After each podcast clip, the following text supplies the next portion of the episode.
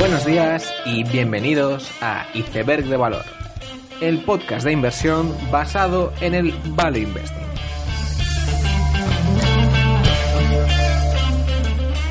Bienvenidos los seguidores de las filosofías de inversión, bienvenidos a Iceberg de Valor. En esta tercera semana de octubre han comenzado a publicarse los resultados de las principales empresas del mundo.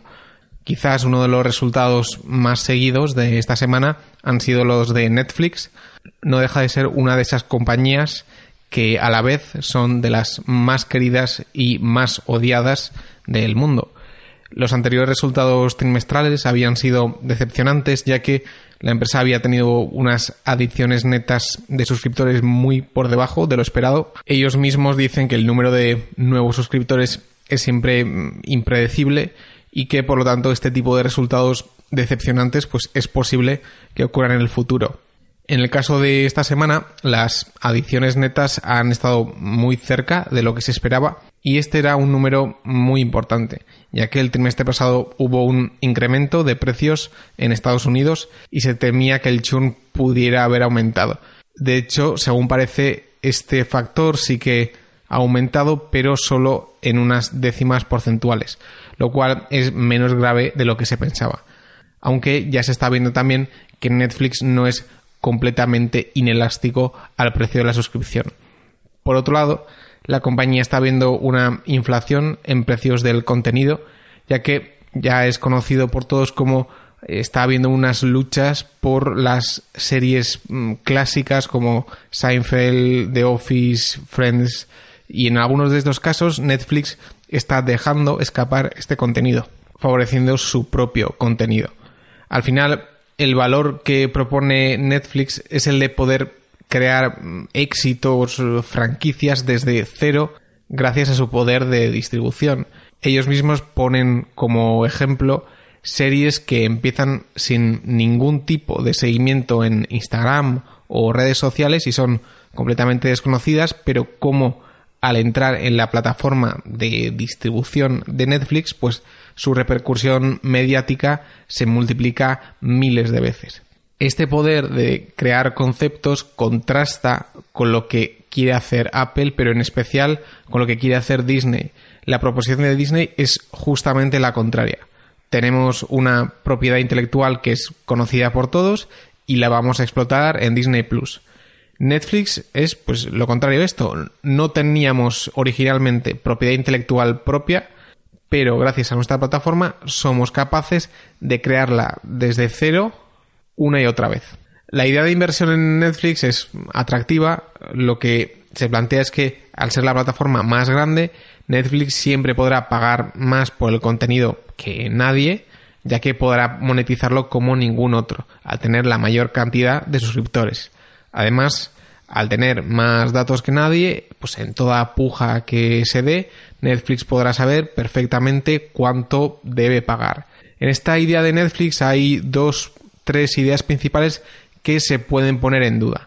La primera es que Netflix se vaya a convertir en la plataforma por defecto de todo consumidor de series y películas. Y que esto se producirá ya que el consumidor valorará la cantidad de contenido. Por lo tanto, si Netflix es capaz de desarrollar una cola muy larga de la distribución, pues podrá atraer al máximo número de suscriptores. Eso es posible, pero siempre cabe la posibilidad de que la gente no vaya a valorar esa cola tan larga de contenido. Es decir, que no valore la cantidad, sino mm, la calidad o simplemente ver unas series concretas. Es decir, me suscribo a Disney y me quito de Netflix porque aunque Netflix tenga una variedad muchísimo más grande que Disney, pues simplemente con ver las 3-4 series de Disney me vale. El segundo punto que diría yo, y, y, creo que también es bastante discutible esta opinión, pero la capacidad de concentración de las nuevas generaciones, pues yo estoy viendo que se está reduciendo y lo que me hace tener ciertas dudas de cómo va a evolucionar el entretenimiento a futuro. Quizás, pues, otro contenido que sea pues, mucho más corto y mucho más viral desplace en importancia a series, películas y otro contenido de larga duración. Y el tercer punto es que al ser una empresa que al menos por unos años más, necesita acceso a capital externo, pues no va a tener la más mínima duda en manipular sus resultados o hacer todo tipo de trucos para que ese acceso a capital no se vea restringido. Por lo demás, si estos riesgos no se materializan, es verdad que la proposición de valor de Netflix es muy muy potente. También publicaba resultados esta semana una de las compañías de software como servicio más importantes, la australiana Atlassian.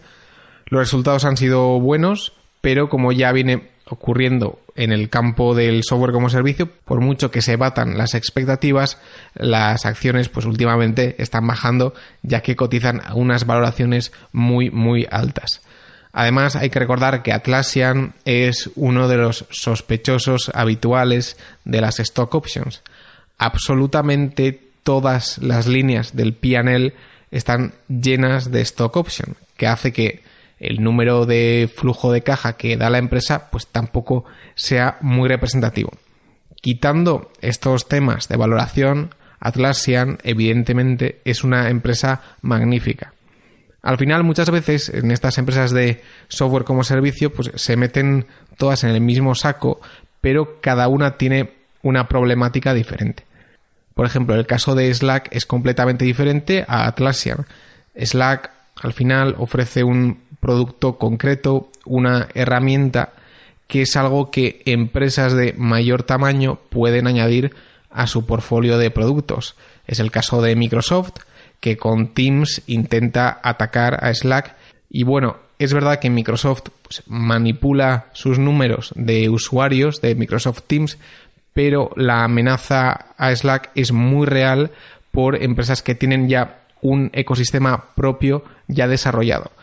Esto es algo que no ocurre con Atlassian, ya que Atlassian lleva años construyendo un portfolio de servicios, de modo que ya está en una etapa ya casi más cercana a Microsoft que Slack.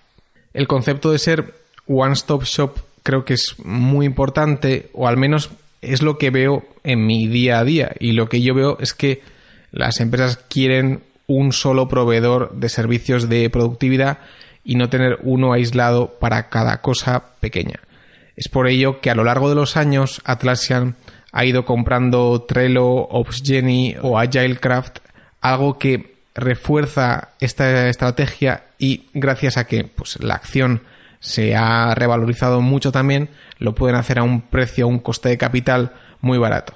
Es el efecto de profecía autocumplida que vemos en muchísimas empresas jóvenes. Dejando a un lado estos resultados, esta semana se ha sabido finalmente que Neil Woodford deja su fondo. Woodford, para quien no lo sepa, ha sido uno de los principales inversores de Inglaterra y era habitual que se le comparase con el propio Warren Buffett. Después de una carrera de éxitos en Invesco, pasó a crear su propio fondo, donde los resultados han sido muy malos los últimos años. Este verano, después de congelar las salidas de los fondos, finalmente ha acabado por dejar la institución. Esto no deja de ser una lección más para enfrentarse a la inversión siempre con humildad y no dejar de aprender nunca. Y por otro lado, Woodford se caracterizaba por invertir en empresas extremadamente ilíquidas, muchas de ellas en sectores de básicamente capital riesgo como biotecnología. Por lo tanto, la salida del gestor supondrá que haya problemas de ventas forzadas en muchísimas de estas nanocaps, incluso que ya de por sí estaban muy golpeadas por unos resultados operativos malos.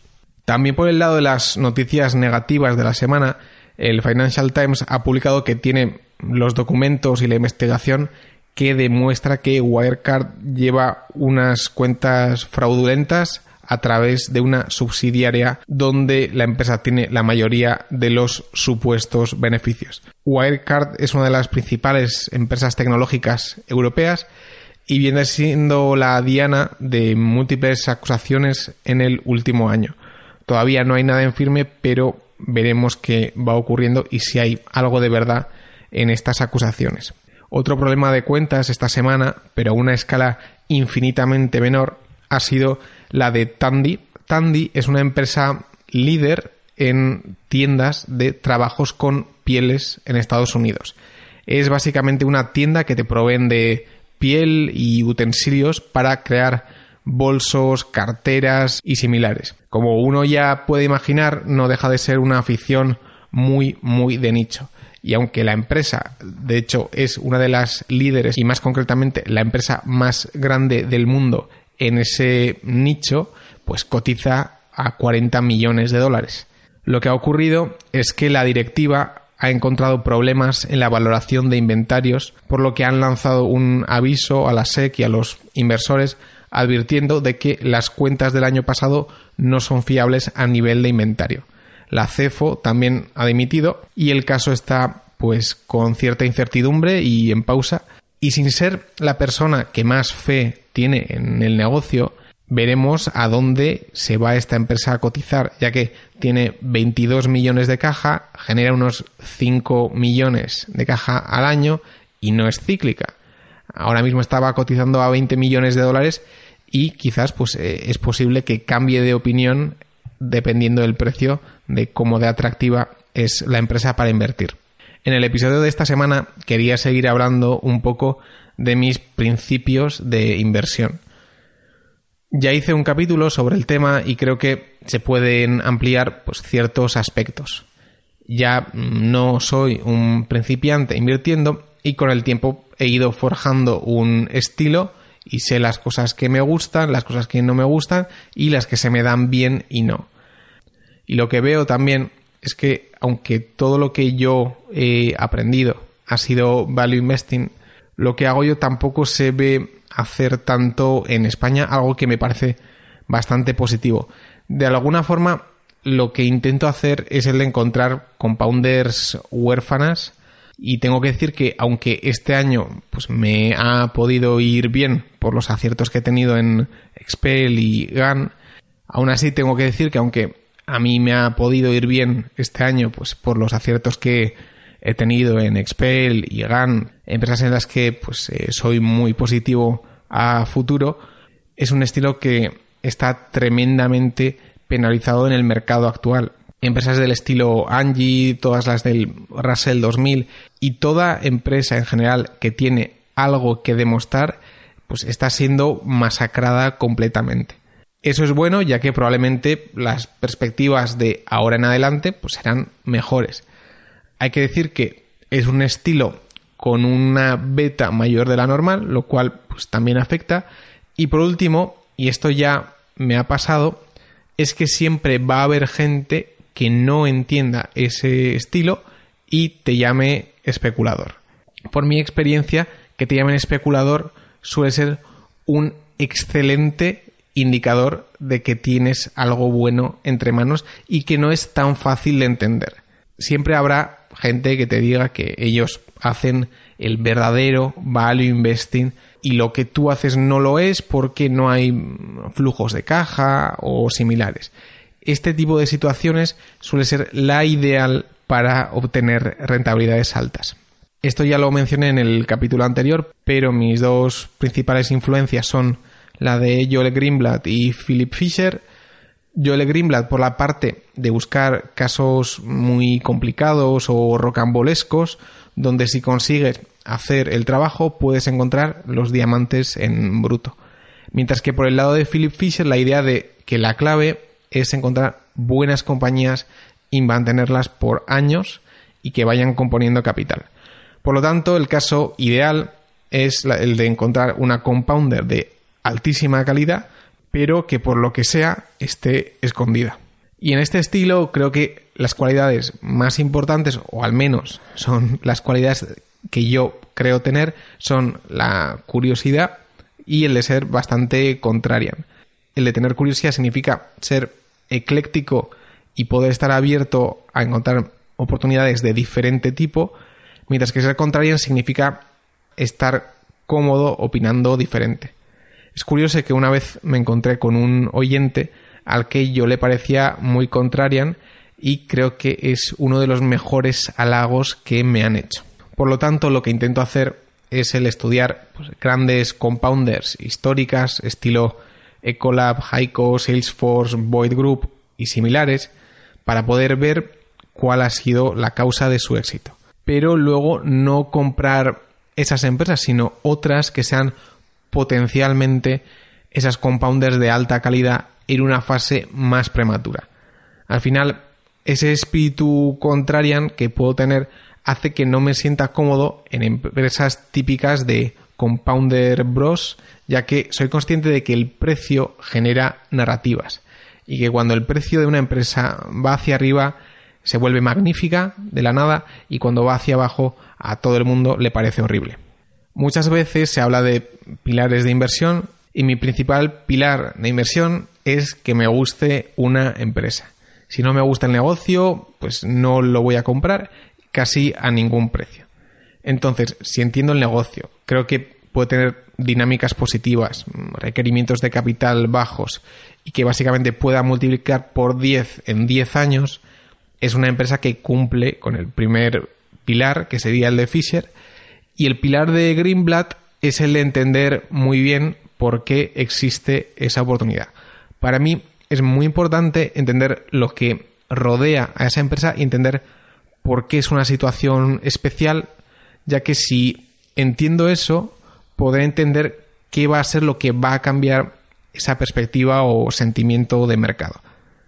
Y el tercer pilar ya sería la valoración. Pero en cuanto a valoración, soy consciente de que invertir en empresas con flujo de caja positivo muchas veces suele ser demasiado tarde.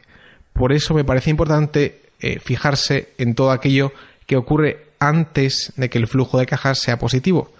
Fijarse en flujo de caja unitario de un cierto área, el ratio precio-ventas, precio-margen bruto, beneficios ajustados, retornos de capital incrementales, pero lo importante es que no hay una métrica específica en la que yo me fije. Yo puedo invertir en empresas sin flujo de caja positivo ahora, el año que viene o dentro de tres años. No es el factor más importante. Y como curiosidad, el otro día me bajé el Excel de Lyft de Damodaran y me salía que la empresa iba a tener flujo de caja cero al año 5. Pero por el valor terminal me salía un precio objetivo pues similar al actual. Unido a esto está el tema de usar Excel o no usar Excel y evidentemente hay empresas que necesitas hacer un Excel mm, detallado para saber la rentabilidad esperada. Por ejemplo, el otro día hablé de Keywords y es una empresa que para ver la rentabilidad esperada hay que hacer un Excel con gastos de adquisiciones, crecimiento orgánico, inorgánico y similares. Pero hay otras, estilo Angie, que solo con ver el precio actual puedes obtener seguridad en la inversión y digamos que la valoración es más de servilleta. No obstante, es importante fijarse que la valoración ha sido el tercer pilar y no el segundo o el primero, ya que lo que yo suelo detectar es que si la valoración o lo que te atrae de una empresa es que esté barata o, que esperes que lo vaya a hacer muy bien el siguiente trimestre y por lo tanto se va a poner muy barata muy pronto. En esos casos el problema es que si el siguiente trimestre es malo o el siguiente año pues no es bueno, es muy fácil que una empresa barata pues por esa valoración que tú haces de un múltiplo pase a estar cara. Y por lo tanto, quizás la empresa ha bajado un 20%, y de repente pues te sale que está cara. Es por ello que no me gusta poner el énfasis en eso. Prefiero darle importancia a todo aquello que es más difícil que cambie trimestre a trimestre y por lo tanto pues aunque pueda haber baches en el camino quizás lo que me guste a mí una empresa o su valoración no cambie tanto. Por otro lado, para entender pues por qué invierto o cómo invierto, Creo que hay una anécdota que a mí pues me ha marcado mucho y es una anécdota que aparece en la revista Graham Doddsville del 2016, creo que es mayo así, y que es una entrevista a Adam Wyden, pues, que es un inversor que me gusta mucho y lo he mencionado y con el que tengo bastante afinidad.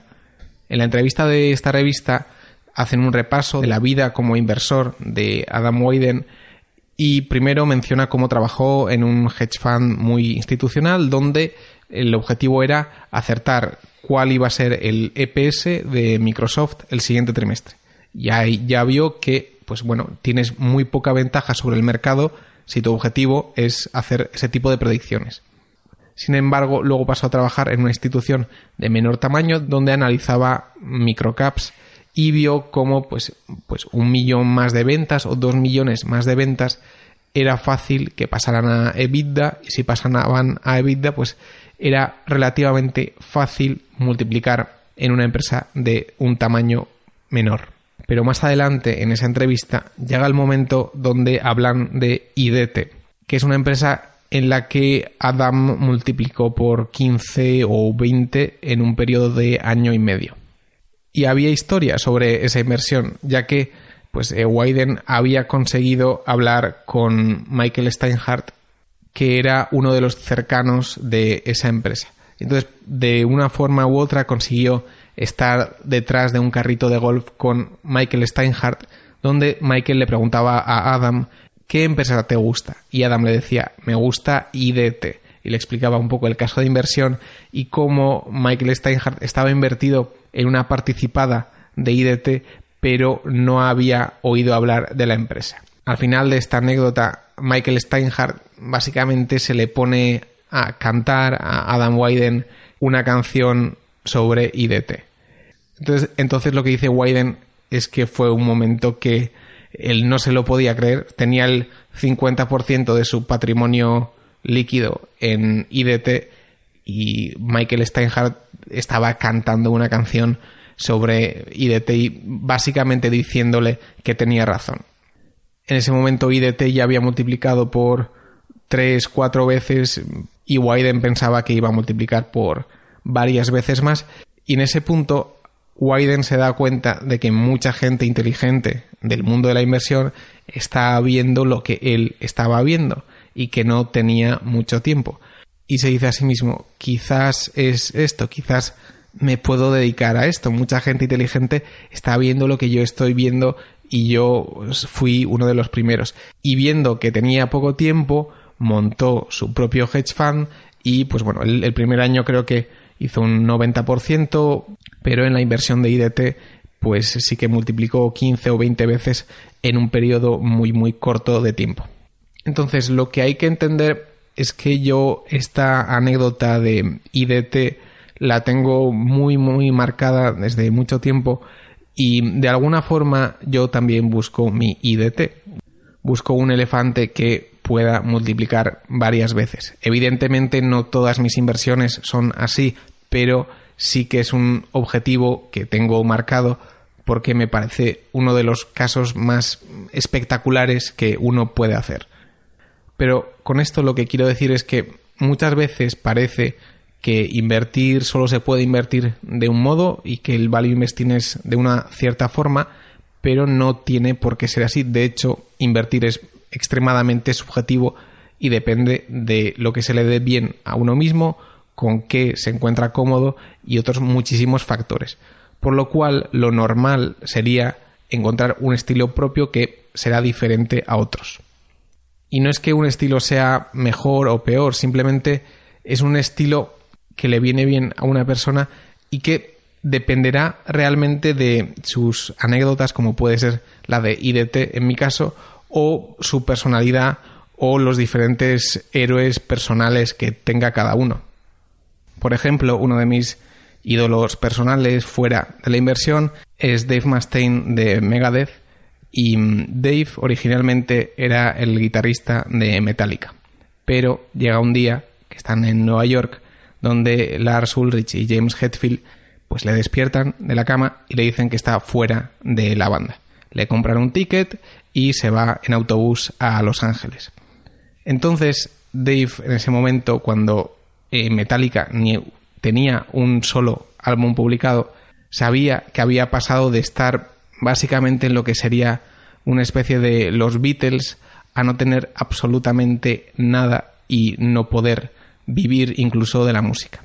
Y entonces, lleno de odio, fue cuando crea una banda archienemiga de Metallica, cogiendo otros músicos que estaban en grupos de jazz creando un grupo que, como digo, sería una especie de archienemigo de Metallica y produciendo una música que sería órdenes de magnitud más compleja y mejor que Metallica, pero nunca en su historia alcanzaría el éxito comercial y siempre estaría a la sombra.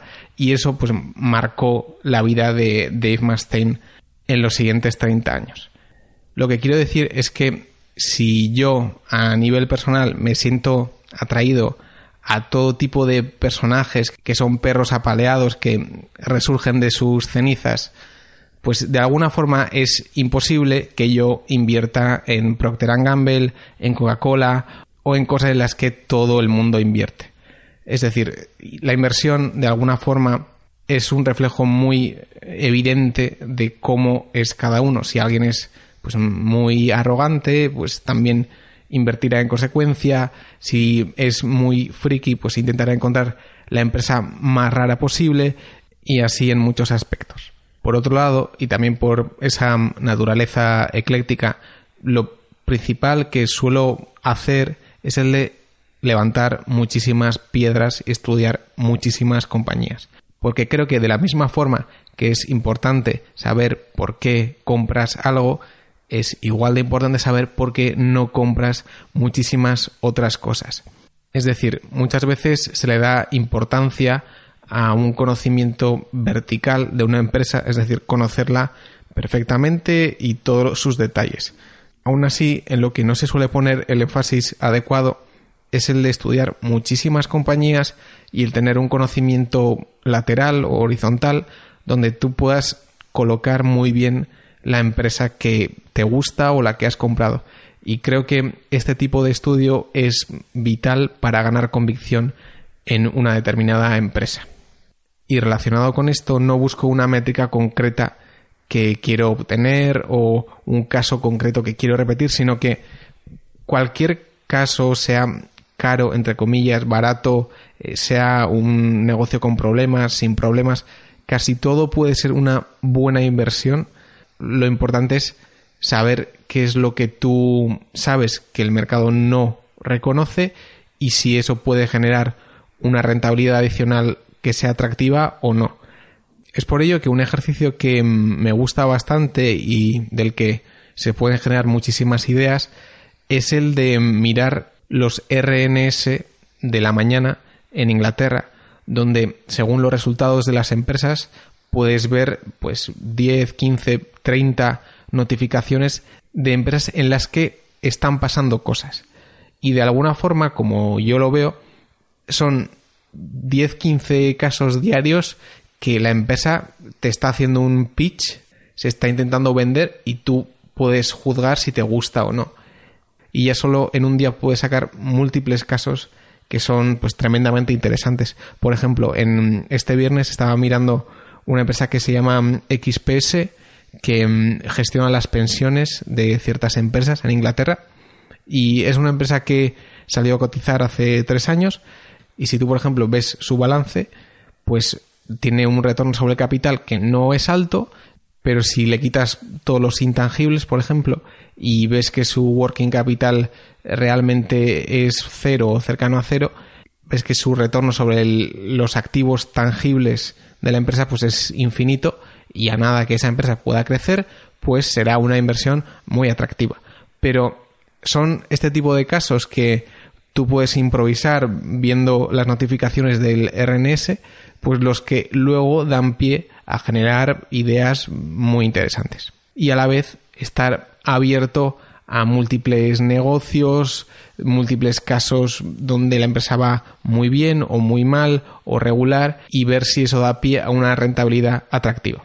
Por último, quería hacer un comentario sobre leer libros o leer en general, ya que creo que es una actividad en muchos casos ciertamente sobrevalorada, que las comunidades donde se valora el conocimiento de la gente, leer libros es algo así como un acto de señalización de que uno sabe muchas cosas y que es muy inteligente y eso de alguna forma es un signo de estatus. Yo concretamente creo que leer en muchos casos y según qué contenido puede tener retornos decrecientes. Y en cuanto a estudiar empresas o sectores, lo que suele ser mejor o más eficiente en cuanto a tiempo es tener una red de contactos que, por ejemplo, para cada acción que tú tengas en el portfolio, seguramente no serás la persona que más sabe de esa empresa, pero sí que puedes contactar con una persona que sea el top 5, el top 2 que más sabe de esa empresa y el poder eh, tener una llamada, el poder contactar con él y saber su opinión probablemente te dará un insight o un conocimiento mucho más diferenciado que estar leyendo muchísimo. Y con esto termino el episodio sobre principios de inversión. Espero que os haya gustado o hayáis sacado alguna lección interesante. Nos vemos la semana siguiente y seguid aprendiendo.